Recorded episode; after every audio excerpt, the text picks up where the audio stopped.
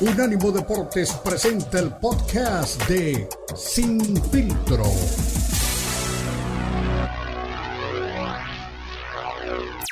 Siempre habrá ayer, siempre habrá mañana, pero no oyes. Dale, Marquito. Uh, o sea, ¿Cómo estás? No, a mí, exacto, a mí no me molesta que me digan Marquito, la verdad. Así me dice Beto, así me dice Cristian, así me dice nuestro amigo Carlos Ochoa, al cual le mando un saludo. Creo que ya andaba por aquí peleándose con Beto pero este, pues contentos, ¿no? Este viene una, un fin de semana emocionante, viene el mes más, más divertido del año, los playoffs de la NFL, y pues creo que pocas sorpresas vislumbro yo, pero siempre, siempre ver esto es el, el, fútbol americano máximo nivel. Yo siempre a gente que no le gusta el NFL o que apenas le comienza a ver la NFL, yo siempre le digo, comienza a ver este deporte en los playoffs. Te vas a enamorar de él porque siempre vemos emociones, siempre vemos jugadas espectaculares.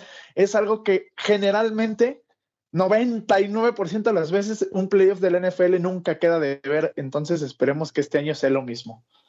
Exactamente. Y bueno, ya. Sí, sí, sí. Don Beto Perdona tira la piedra y esconde la mano. Bueno, ahora dice, no, yo no dije nada, no, y espero, bueno, ya, dejémoslo por No, no, no, Cristian. Hay que hablar de Como te digo, estás igual que, estás igual que Ochoa, no oyes, yo no te dije que en México era ofensivo, te dije que hay deportistas en mi país, en nuestro país, que no les gusta que les digan el diminutivo. porque ya, le cambió. hay, dos maneras de hacerlo. Cariñosamente, como se le dice a Marco, Marquito se lo dice con cariño. Yo no le digo Marquito, le digo Marco, pero tú le dices cariñosamente, afectuosamente. Pero a un deportista, y sobre todo en el, en el boxeo, yo he escuchado ahí a tres o cuatro eh, que no les gusta que les hagan diminutivo porque te dicen, es como si te dijeran, ah, el tontito, el michito, el, el poquita cosa, a los deportistas, algunos deportistas. En México no les gusta el, el, tema del diminutivo, pero bueno, tengo aquí una encuesta, mi querido Marco, de los aficionados, eh, y Ted Saldino, una, una buena amiga mía, se reunió con, con los aficionados de los Cowboys en el último partido, y mira estas sensaciones que tienen de lo que va a pasar con los vaqueros esta temporada. ¿Cuáles son? ¿Qué, dicen ellos? A ver, adelante con el audio, Jonathan. Este es un gran coreback, es muy bueno. El problema es que tiene que manejar mejor la presión. Tiene un gran, una gran ofensiva con CD Lamb, con Tony Pollard también. O sea, solamente tiene que manejar la presión cuando están a punto de capturarlo, porque es cuando vienen las intercepciones. Y con todo lo que me estás diciendo, ¿crees que lleguen al Super Bowl? Yo creo que primero tienen que ganar la final de conferencia, que va a estar súper ruda. Tienen que ganar a los 49. O sea, el van a vencer a los 49 ahí, pero tiene posibilidad. Héctor, dime, ¿tú crees que los Cowboys ahora sí lleguen al Super Bowl? Pues yo creo que sí, esperemos, tenemos toda la confianza plena de que ellos van a estar ahí. ¿Qué crees que pase con los Cowboys para el próximo Super Bowl? ¿Llegan o no llegan? Porque luego los ilusionan y nada más no. Yo creo que es muy difícil que lleguen. Hay unos tales 49ers que están en el camino. Me parece una barda muy infranqueable, pero pues todo puede suceder. Ángel, ¿qué va a pasar con los Cowboys? ¿Van a llegar al Super Bowl? Claro que sí, claro. Confía en ellos. al 100%. El próximo partido de Dallas es contra Green. Pues ahí está. Este, no sé, o sea, yo. Y, veo unos, no, Beto. unos entusiasmados no. no tanto, ¿eh? No, Beto, primero, o sea, el la primera persona que responde dice, no, primero tenemos que ganar la final de conferencia ah, caray, estamos en ronda de comodines y ya están pensando en ganar la final de conferencia. Ahora entiendo, ahora entiendo por qué los aficionados de los Cowboys viven en, el, en la frustración constante. O sea, primero tenemos que ganar la final de conferencia, señores. Primero tienen que ganar los comodines, después tienen que ganar el divisional y después tendrán que ganar la final de conferencia. O sea, no es ni siquiera el siguiente paso. Ahora entiendo, yo creo que van a, yo los veo, yo ya hice mi, mi, mi vaya, mis cruces y yo veo a los Cowboys, sí los veo en final de conferencia, sí los veo, pero no podría decir primero tenemos que ganar la final de conferencia, cuando ni siquiera yo creo que van a llegar a la final de conferencia, sí, y van a perder con San Francisco, pero sí está cañón lo que dijo este, ese muchacho, que primero había que ganar eso, no, primero hay que ganarle a Green Bay. Y que digo, Green Bay llega como el underdog definitivamente, pero Green Bay tiene un equipo súper joven, con un coreback que va a la alza como, como Love, este, con receptores de mucho, este, sea, muy jóvenes. Este, bueno, no sé si Christian Watson ya se recuperó, pero es, joven, es segundo año. Está Wicks, está Romeo Dobbs, está Reed. Son, son receptores muy jóvenes. Creo que el receptor más grande que tienen es de tercer año. Es un equipo muy joven. Entonces yo así decir, ya vamos a jugar la final de conferencia, caray, vayan con calma porque después se decepcionan y sobre todo los aficionados de Dallas. Exactamente, yo creo que lo de los Cowboys, bueno, ya es eh, una constante el verlos ilusionados en cada postemporada que llega. Dice Beto siempre que arranca la temporada que él sabe quién no va a ganar el Super Bowl, en este caso eh, los Vaqueros de Dallas, pero bueno, hay que ir paso a paso y como bien dice Marquito, te voy a decir Marquito de, aprecio, de cariño, pues bueno, me parece que siempre la postemporada es, es un torneo aparte, ¿no? Como dices, hay que dividir siempre el fútbol americano en temporada regular y postemporada. Y ahora sí vamos a ver, como dicen por ahí, ahora sí se separan las cabras de las ovejas, ¿no?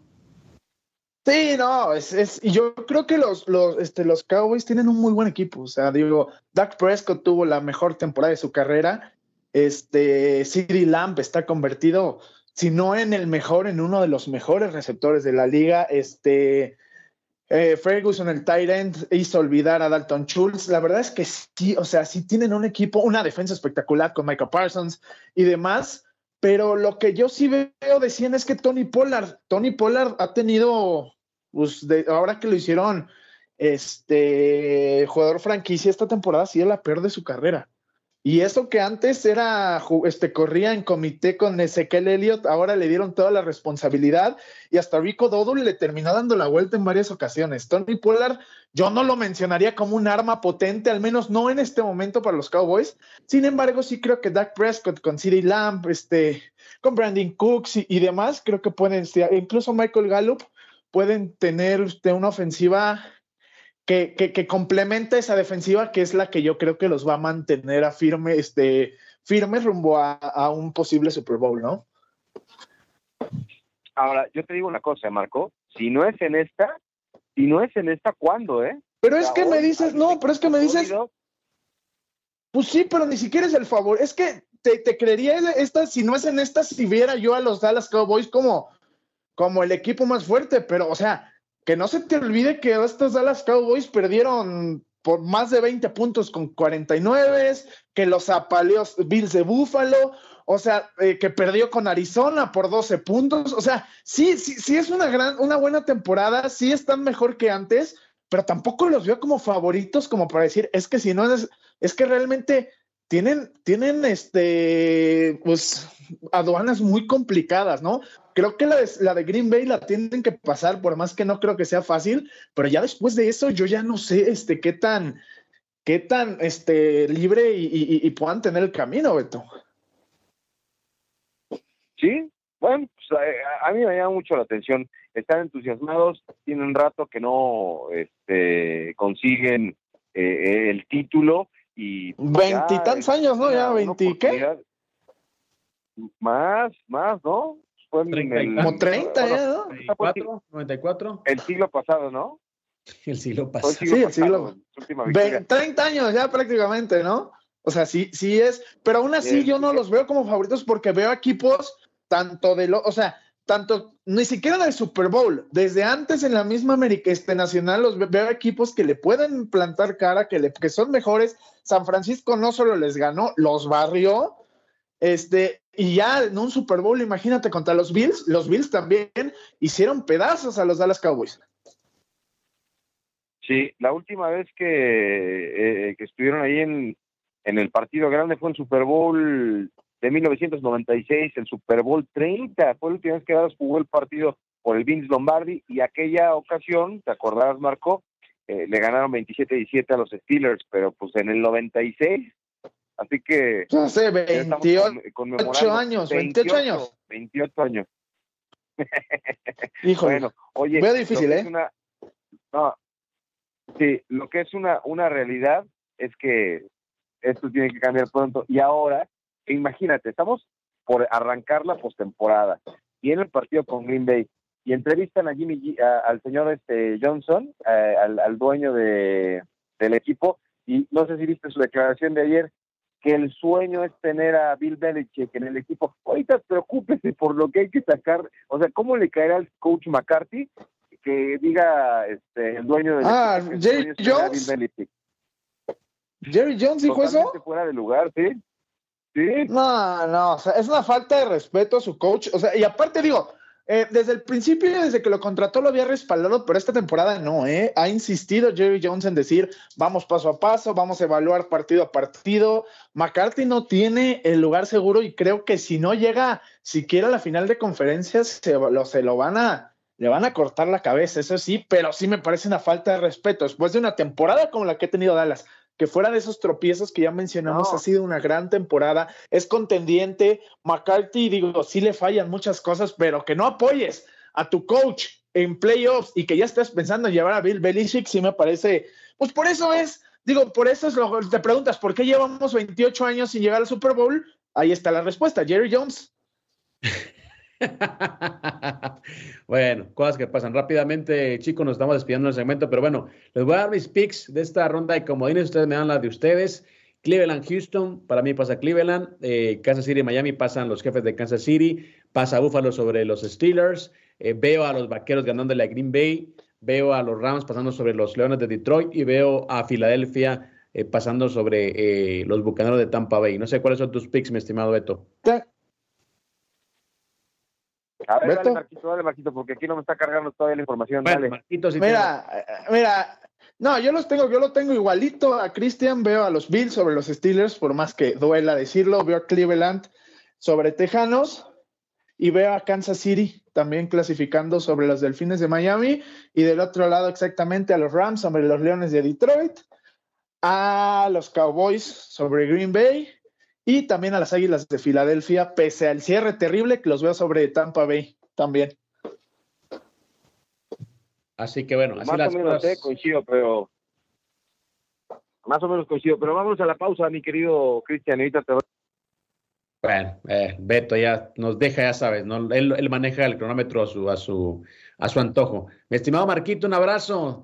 ojalá que la próxima semana hablemos ya de que le atinamos a todos o no sé qué nos conviene más, atinarle a todos o que exista una sorpresa, ¿no? Que nos haga tener más tema. Ojalá, ojalá haya sorpresa, siempre es importante y siempre llama más la atención, pero aquí andamos para cuando se necesite. Cristian, un abrazo. Un abrazo a Marquito Patiño. Recuerda, somos Sin Filtro, esto es un Ánimo Deporte. Ya regresamos.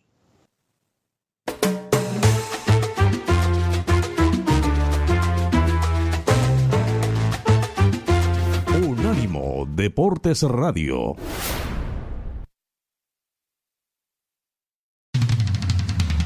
Visítanos en nuestra página de internet unánimodeportes.com.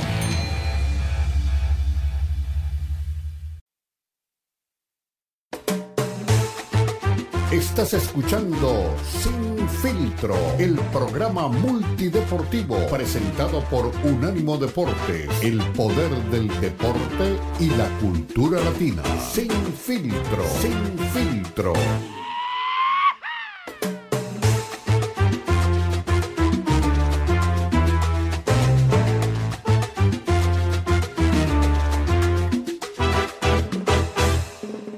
Continuamos, recuerden, somos Unánimo Deporte, lo mejor de la cultura y el deporte. Era don eh, Marquitos eh, Patiño, el que nos acompañaba. Beto tomó una pausa en este segmento y estará en breve, pues, eh, reincorporándose a lo que es este, esta mesa de información. Y bueno, muchas cosas, ¿no? De la gente que, que se presenta en redes sociales, de la gente que comenta, de la gente que, que, siempre se puede esta franja. Un abrazo, la verdad, agradecimiento sincero para todos los que están siendo dependientes de Sin Filtro. Bueno, voy a hablar, eh, bueno, antes un par de mensajes. Dice Carlos Ochoa, pregunta a ustedes, los expertos de la NFL, Cristian y Beto, ¿tienen ustedes la posibilidad de contratar a un head coach para su equipo? Solo están Jim Harbour y Bill Belichick. ¿A cuál contrataban y por qué? También comenten eh, Luis Rodríguez y Diego. Diego, Diego Pérez. Ok, lo que pasa es que decía Alvin. Ok. Diego Pérez y Luis Rodríguez. Dice Luis Piño Rodríguez y esos güeyes, ¿quiénes son? Bueno, mira, Belichick, y yo creo que Belichick ya está en una edad de, retirarse. Creo que ya dio todo lo que tenía que hacer. Eh, yo creo que lo de Bill Belichick fue una historia bien o mal contada, eh, un tipo que no tiene nada que demostrar ya dentro de lo que es eh, la NFL. Y Harvard, pues es un tipo que ha sido eh, exitoso a nivel colegial, tiene 60 años, Belichick tiene más de 70.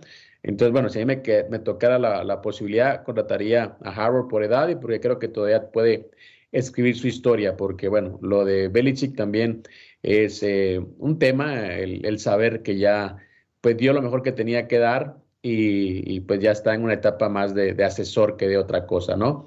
Entonces, eh, ese, sería mi, mi pick, ¿no? Si me, si, me preguntan. Pero bueno, señores, nosotros no, no, somos eh, gerentes generales de ningún equipo, únicamente eh, comentamos, pero bueno, es, es, parte de lo que la gente pregunta y de lo que la gente pues tiene también en mente, ¿no? Acerca de la experiencia probada o un técnico no digamos joven, ¿no? Porque tiene 60 años, pero un técnico que todavía tiene que escribir su historia en la NFL. Hablábamos ya al principio del programa también eh, sobre una noticia, no digamos buena, pero sí alentadora en cuanto a la gente que sigue, pues, eh, los destinos de, gente como Julio César Chávez, y es que eh, salió su hijo de la cárcel, el junior, lo, han eh, puesto en, probation, como llaman aquí, lo han puesto en una libertad condicional, tiene que cumplir con ciertos eh, programas de rehabilitación eh, en cuanto a, su, a, sus adicciones. Eso sí, con conocimiento de causa les puedo decir que si no cumple con los programas o con lo que ha ofrecido el juez para su rehabilitación, para su reinserción, sí estaría pues afrontando una, una pena mayor, ¿no? Porque si algo molesta a las eh, leyes de Estados Unidos es el desacato.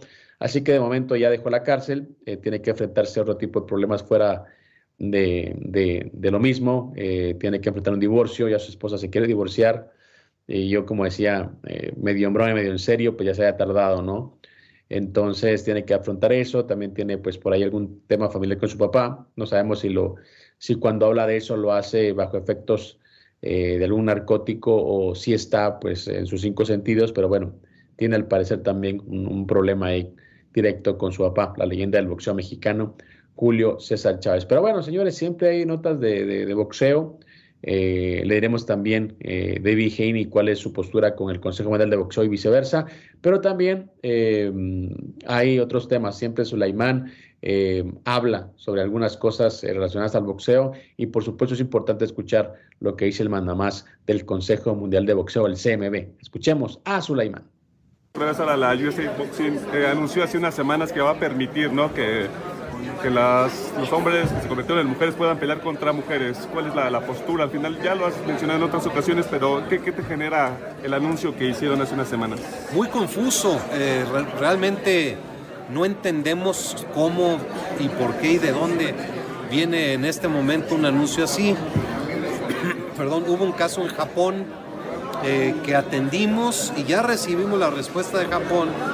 Eh, Go Shindo fue campeona del Consejo Mundial, eh, hizo su cambio, tuvo un combate exhibición que fue monitoreado para propósitos médicos técnicos científicos y Japón ya determinó que definitivamente no se puede permitir boxeo entre alguien que nació hombre y alguien que nació mujer.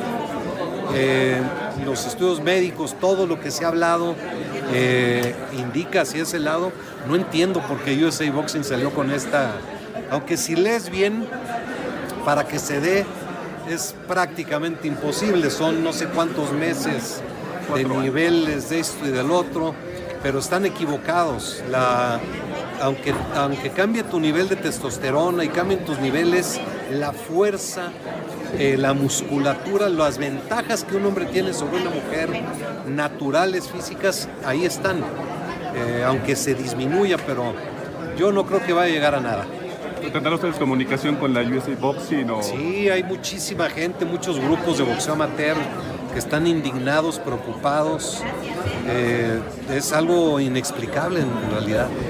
Mauricio, en las siguientes semanas eh, el aniversario luctuoso de tu papá con una reunión en una misa en la Basílica Sí, son 10 años, imagínate nada más.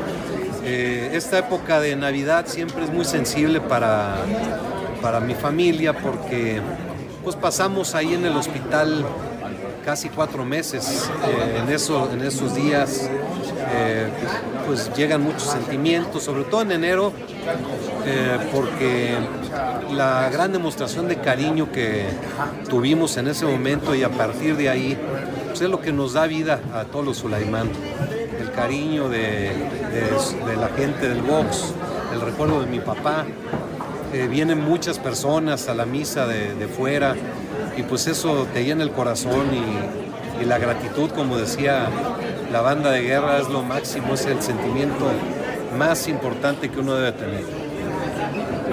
Eh, has hablado con Gilberto Jesús Mendoza, hablaba de que puede ser que México sea una sede más de la Asociación Mundial, pero quiere hablar contigo alguna plática para ver cómo pueden unir fuerzas por el boxeo mexicano, la AMB y el CMB. No he hablado con él, nos deseamos feliz cumpleaños y feliz Navidad, pero aparte de eso no, hemos tenido comunicación. ¿Cómo verías una representación de la AMB aquí en México apoyando al boxeo mexicano? No, pues México es un gran país boxístico y las puertas abiertas a todo el mundo, claro. Eran las palabras de Mauricio Sulaimán, pues tocando un tema bastante escabroso, un tema polémico el tema de la presencia de peleadores transgénero en la división femenina. Bueno, ya daba su punto de vista. Y bueno, con el agradecimiento primero a Tomás Colombo que nos consigue siempre ese tipo de contenido. Lo decía muy claro, ¿no? Y es una discusión que, por ejemplo, y siempre la gente se enoja, pero lo comparo con artes marciales mixtas. Se hizo una prueba también entre, o la participación de peleadoras transgénero en la división femenina y el resultado fue desastroso.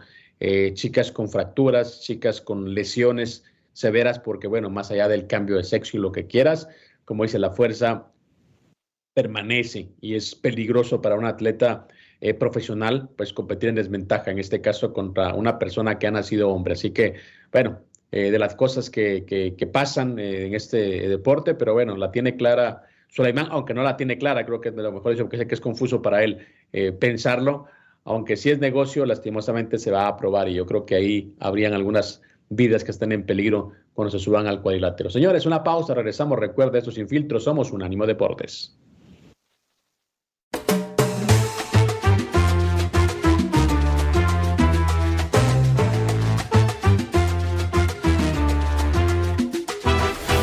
Unánimo Deportes Radio. Estás escuchando Sin Filtro, el programa multideportivo presentado por Unánimo Deportes, el poder del deporte y la cultura latina. Sin Filtro, Sin Filtro.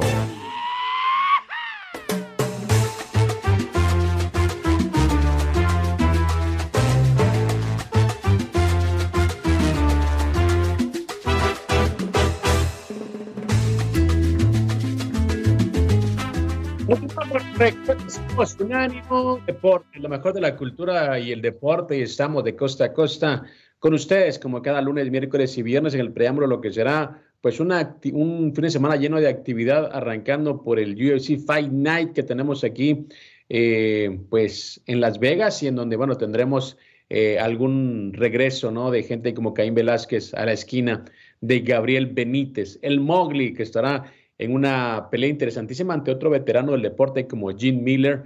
Así que tenemos eh, UFC Fight Night aquí en Las Vegas y tenemos también más adelante, o tenemos más adelante, eh, mejor, mejor dicho, en los próximos días, algunas noticias relacionadas a lo que es también el UFC y también los atletas mexicanos. Mi Beto, creo que estás de regreso, ¿no? Andas bastante encendido últimamente y, bueno, eh, quiero preguntarte eh, si ya estás ahí disponible para entrarle a los, a, los, al intercambio o sigues en camino hacia la Ciudad de México.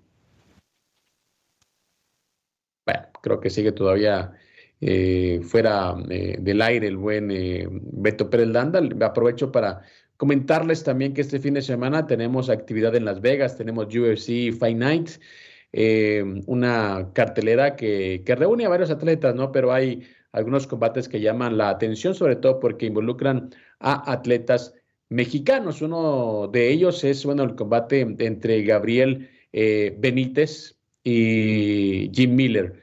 ¿Por qué es importante esta pelea? Bueno, porque tenemos a, un, un, peleador mexicano, en el caso de Gabriel Benítez, el Mowgli, que regrese y que tendrá en su esquina a Caín Velázquez, para la gente que está pues, relacionada con el deporte, sabrá que Caín Velázquez fue el primer campeón de origen mexicano, eh, campeón en la división de los completos en un deporte de combate, esto en el UFC, y bueno, estuvo pues involucrado en un eh, inconveniente con la justicia, estuvo eh, preso eh, por agredir o por tratar de agredir, o bueno, mejor dicho, por dispararle, hay que ser más concreto y directo, a una persona que estaba acusada de abusar de uno de sus hijos en una guardería de San José, en un tema bastante delicado.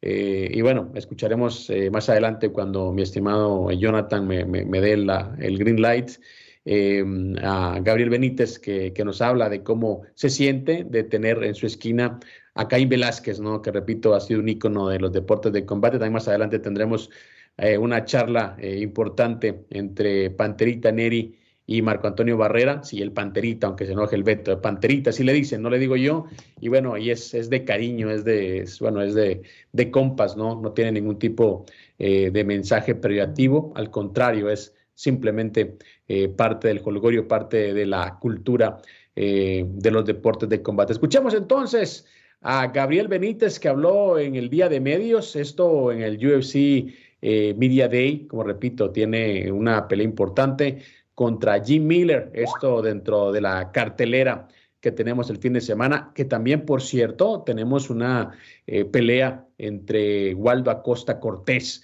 el primer peso completo dominicano en un deporte de combate contra Andrei Arlovsky, que es em, uno de los atletas más veteranos eh, en la historia de, los deportes de combate. Tiene 45 años, va a cumplir 45 años y por supuesto em, está todavía listo y dispuesto. Dice que no se quiere retirar. Seguimos esperando, vamos a esperar eh, que tengamos eh, disponible a Gabriel Benítez eh, que repito, el Mowgli es un tipo que, tiene pues, un compromiso contra Jim Miller. Entre los dos suman más de 86 peleas profesionales. Jim Miller es el tipo que tiene más combates en la división de las 155 libras y es un tipo que dice todavía está planeando retirarse para el UFC 300, eh, luego de todo lo que ha acontecido, luego de todo lo que ha hecho él a nivel personal dentro del UFC. Planea todavía seguir eh, peleando, planea todavía seguir en activo dentro de lo que es, eh, repito, el UFC,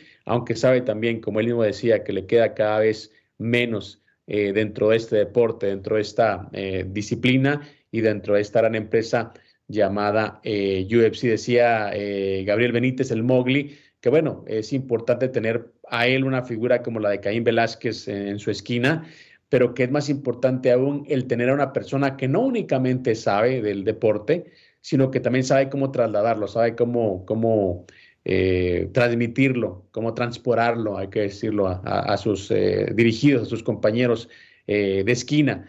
Y la verdad es que, bueno, si lo dice Benítez, si lo dice pues realmente este peleador mexicano, yo creo que habla mucho o habla muy bien de lo que Caín Velázquez puede pues transmitir a sus compañeros de equipo. Pero ahora sí, ahora sí nos dan la luz verde. Vamos entonces con Gabriel Benítez, que habló, como repito, eh, dentro de eh, el Media Day del UFC, esto esta semana, y hay UFC Final para arrancar lo que es la temporada del UFC. Vamos a escuchar a Gabriel Benítez.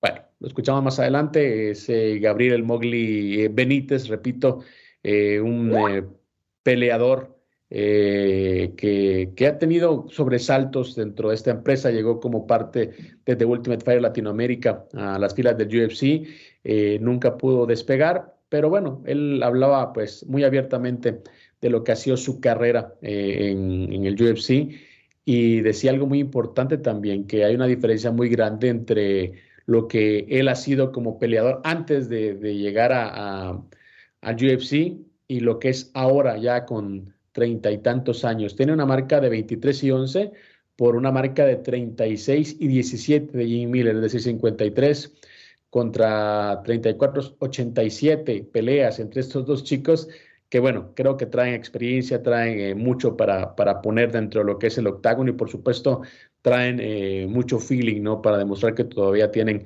eh, como repito, todavía tienen un poquito de, de gasolina en el tanque. Miller tiene 40 años, hay que decirlo, Gabriel Benítez tiene 35, dos veteranos y repito, dos chicos que, que han tenido pues grandes momentos en esta división que ha sido muy competitiva, que ha tenido grandes campeones, incluyendo pues a Khabib Nurmagomedov y también eh, a Conor McGregor, que fue eh, doble campeón también dentro de lo que es el UFC. Así que este fin de semana, eh, gran actividad aquí en el, UFC, en el UFC Apex.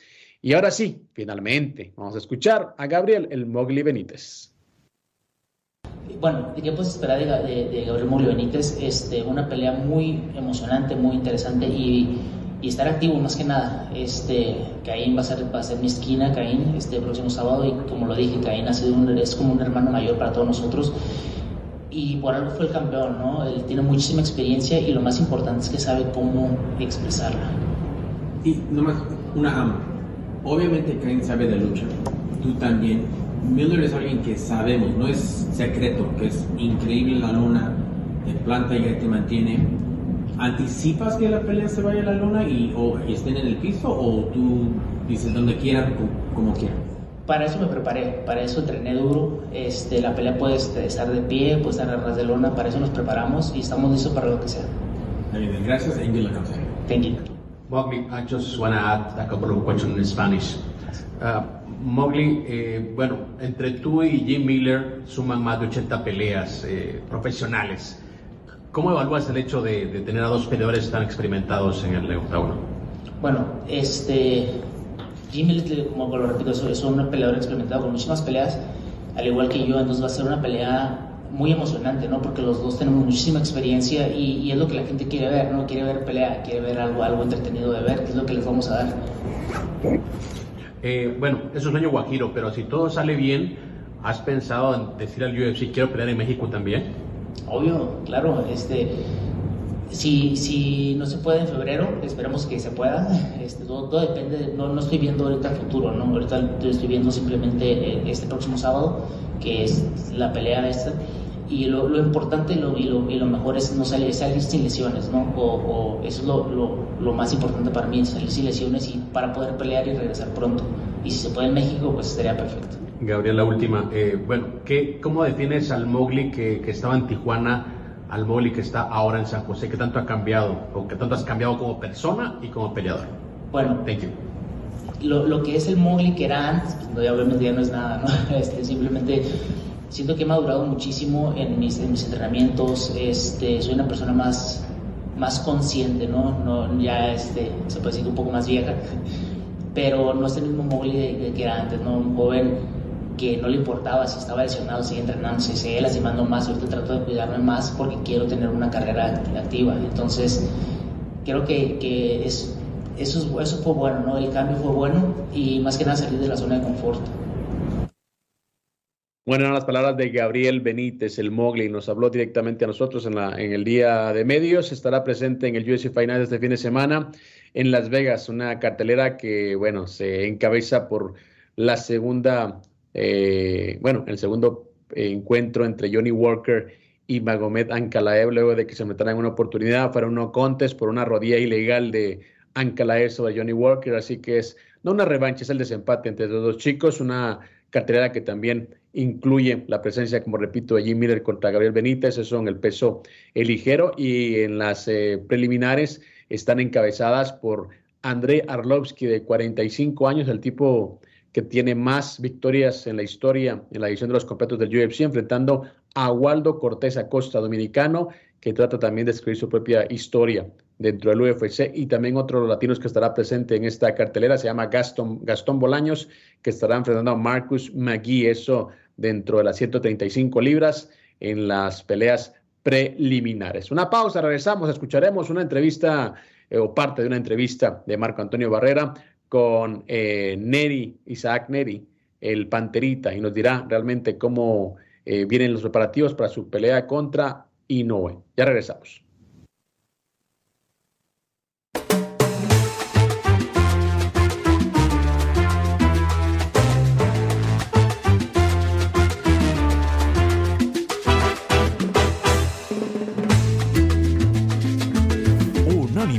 Deportes Radio.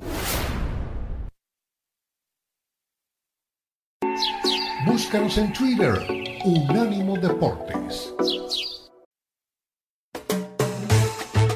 Estás escuchando Sin Filtro, el programa multideportivo presentado por Unánimo Deportes, el poder del deporte y la cultura latina. Sin Filtro, Sin Filtro.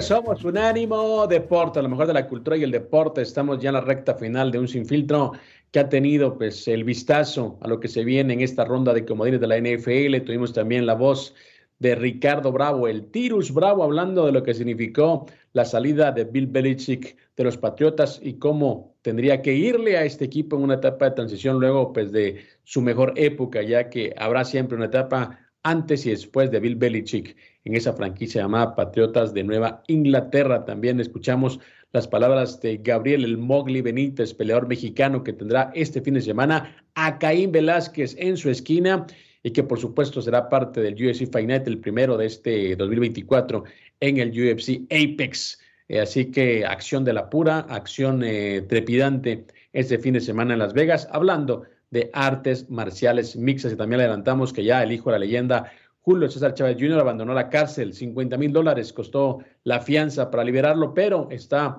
eh, supeditado a un programa de rehabilitación que debe cumplir para no pagar con cárcel. Así que viene lo más complicado para eh, Chávez, que una vez más eh, estuvo en problemas con la ley, ahora pues está en probation, está todavía bajo la lupa de la, de la justicia en Estados Unidos y por supuesto debe cumplir con ciertos programas, ciertas cosas que le ha determinado el juez para no terminar una vez más en la cárcel. Pero bueno, para aplacar las dudas de don Beto Pérez Landa, que dice que hablar en diminutivo es, es, es peroyativo en México, bueno, eh, vamos a escuchar parte de la charla de Marco Antonio Barrera con Luis Neri, el Panterita, así le dicen, allá en Tijuana, y por supuesto una parte de la charla que estuvieron estos dos boxeadores en el podcast Un Round Más que se transmite en redes sociales y que también gana muchos adeptos, ya que la presencia de Barrera y de el Terrible Morales, pues la verdad que eclipsa siempre eh, dentro de la gente que le gusta mucho el boxeo. Escuchamos parte de la charla.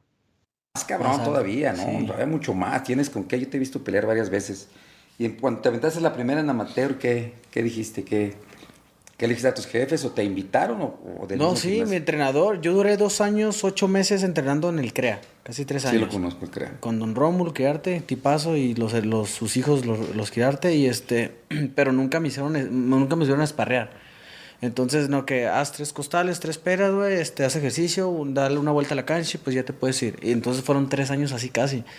Y yo dije, no, pues aquí me voy a, aquí me voy a quedar y no voy a hacer nada. Y, al, y este, en la ruta del camión que yo agarraba para mi casa, eh, pasaba por un gimnasio pequeñito nuevo. Y siempre que me voy a bajar ahí, voy a preguntar, pero pues traía nada más 20 pesos para el camión. Digo, si me bajo. caminando. y, no, y todavía faltaba como una hora, una media hora o 40 minutos para llegar a mi casa. Y decía, madre. Entonces un día le dije, oye, pasa, es que esto es un gimnasio, sí, quiero llegar, hazme el paro. Sí, en su carro me llevó, faltó el trabajo y me llevó. Y Simón, sí, me dijo, sí, vente, mi hijo, y la chingada aquí, yo te voy a ayudar, y esto y el otro. Con Ismael Ramírez, mi entrenador actual. Llegué, y me dice, ¿cuándo tienes allá? No, pues casi tres años. Ah, ok, vas a hacer un sparring con un morro, tiene un mes. Briga el querino, que paz descanse. Simón le dije, me puse los guantes en brega. Me puse una putiza, Marco, pero una putiza. la nariz madreada y ya después le agarré miedo. Llegaba yo al gimnasio y me decía, vente a la una para que haga sparring con el Llegaba yo a las diez. Sí, Llegaba después de la una. Y a veces ya se la solía que le tenía miedo, pero, pero sí empecé con él. a los dos meses debuté amateur. Y a los siete meses debuté profesional. Muy rápido. Hice diez peleas. Diez nueve, peleas. Nueve. nueve peleas. Nueve y Muy rápido. ¿Por qué? a los 18. A los 18 debuté amateur, a los 18 debuté profesional. Y a los 22 me hice campeón del mundo. Bien chavo. Todo bien, güey. Aparte, todo bien Fue bien rápido. Yo le dije a mi entrenador, oye, le digo, aguántame más, le digo, llevo, llevo, llevo nuevas peleas apenas, Melo. No, ya estás listo, cabrón. Me dice, tú ya estás listo, mira. Y yo, déjame hacer unas tres. No, ya, cabrón, no pierdas el tiempo aquí. Me dice, estos buenos son para ti, tú tienes que estar ya. Sobre, le dije. Y en la debutó en el auditorio el 12 de mayo del 2000. 12 de mayo del 2012. Sí, en una función de Jackie Nava. Peleó el hermano de Juan Manuel Márquez, este muchachito, Alex, Rafa, ah, Alex. Rafa Márquez. Rafa Márquez, ¿no? Ajá. Y ahí debuté y noqué al vato en un minuto cuatro segundos del primer round y así me fui. Así me fui. ¿Y qué te dijeron de la guardia zurda? Nadie, ningún gimnasio te dijo Yo nada? era derecho. Eras yo derecho. Con el, yo en el CREA estaba derecho. O sea, soy zurdo, yo escribo con la zurda, pateo con la zurda, mi fuerza es la izquierda. Pero los vatos me dijeron, ¿cómo te sientes mejor? No, pues yo así derecho, porque el otro lado me, me iba para atrás. No había Ah, balance. pues así quédate, güey. Ah, pues bueno, y así me quedé. Llegué allá y me entrenó cuando me manopleó. Me dijo, a ver, tírame la, la de la derecha fuerte. Pues no, iba con, no iba con re- el remate no iba duro. Me dijo, no, güey, tú no tienes remate, tú no eres derecho, eres zurdo, güey. En una semana ya traía la izquierda bien, bien, bien lista. Sí, porque ves que en los mismos gimnasios dicen, no, zurdo no, cabrón. Bueno, antes era en México, no sé. Es que es batalloso, ¿no? Es batalloso eh, entrenar a zurdos. Entrenar zurdos, se les paran, agarrar las manoplas a un zurdo. Oh, sí, está como que complicado. Complicado. Por eso en México, yo también soy zurdo para todo, pero en México mi entrenador me dijo, no, los zurdos apestan, la chingada, o te cambias de derecho. No, pues me cambié de derecho. ¿Y son más inteligentes los zurdos? Eso pensé hasta que me casé, fíjate. Qué buena que me dices para no casarme. que ya estaba pensando en eso. Eso pensé hasta que me casé y dije, no, qué inteligente, ni qué nada, cabrón. Y daste tu profesional de volada. Y también fue muy rápido, ¿no? Tu camino un profesional. Sí. Estaba peleando cuatro veces por año. Cuatro hasta cinco veces llegué a Ahorita ya nadie lo hace. Pues yo ahorita quisiera aventarme unas cuatro al año de perdida, pero más ¿En me aventé dos el año pasado. Y No manches, que- que- este que- año, este año me aventé dos. Una en febrero con Assad, me aventé 11 rounds, no en el round 11, y un, y un vato de Filipinas que no aguantó ni dos rounds, el vato ese tonto. No, pues sabes qué, pónganse en contacto con Oscar de la Hoya, aventó un Twitter, dijo, le doy, no sé si un millón o cinco millones de dólares al que se aviente cinco peleas al año. Ah, pues que me los dé a mí, llévalos ahí. ¿no? ¿En serio? Bueno, la charla que tenía eh, Luis Neri, el Panterita, con eh, Marco Antonio Barrera, charla entre dos eh, boxeadores. Uno, pues una vieja gloria del boxeo mexicano, un guerrero, un tipo que nos regaló grandes combates, y otro como Luis Neri, que se ha mantenido siempre ahí como a la sombra de los grandes eh, combatientes, siempre le falta, decimos por ahí, 25 centavos para el peso, ¿no? Siempre se queda media, siempre eh, que hay una oportunidad grande, eh, pues pasa algo, no da el peso, como le pasó en, en Japón en un par de ocasiones ante Yamanaka. Pero ahora el tema es que tiene agendada una pelea contra Naoya Inoue, el monstruo japonés, que es considerado por muchos como el mejor libra por libra del boxeo en la actualidad. Así que veremos a un Luis Neri esta temporada o este, este año muy, pero muy activo. Y decía, se aventaba hasta cuatro peleas por año, ¿no? Así que tremenda eh, charla entre Marco Antonio Barrera y, por supuesto, Luis, el Panterita Neri. Señores, estamos ya encaminándonos al cierre de este programa.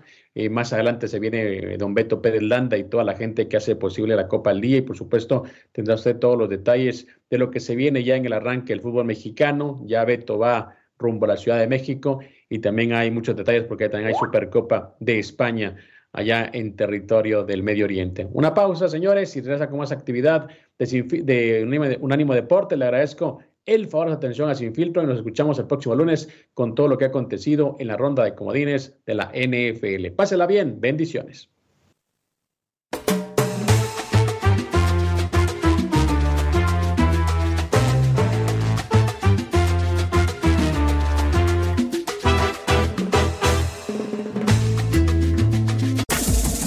Este fue el podcast de Sin Filtro, una producción de Unánimo Deportes.